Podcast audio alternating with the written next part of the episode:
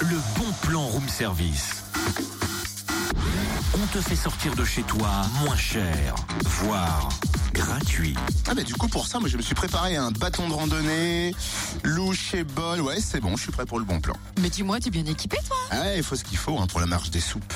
Sixième édition, dimanche à Marigny en Saône-et-Loire, près de Mont-Solémine, proposée par l'association Les Villageois. Avis aux randonneurs, marcheurs, promeneurs et puis amateurs hein, de convivialité. Inscription et départ de la salle des fêtes de Marigny de 8h à 14h30 pour trois circuits, un de 5 km, de 10 ou de 17. Et à chaque ravitaillement, vous pourrez déguster des soupes maison. Et à l'arrivée, vin chaud, gaufres, galettes et pizza.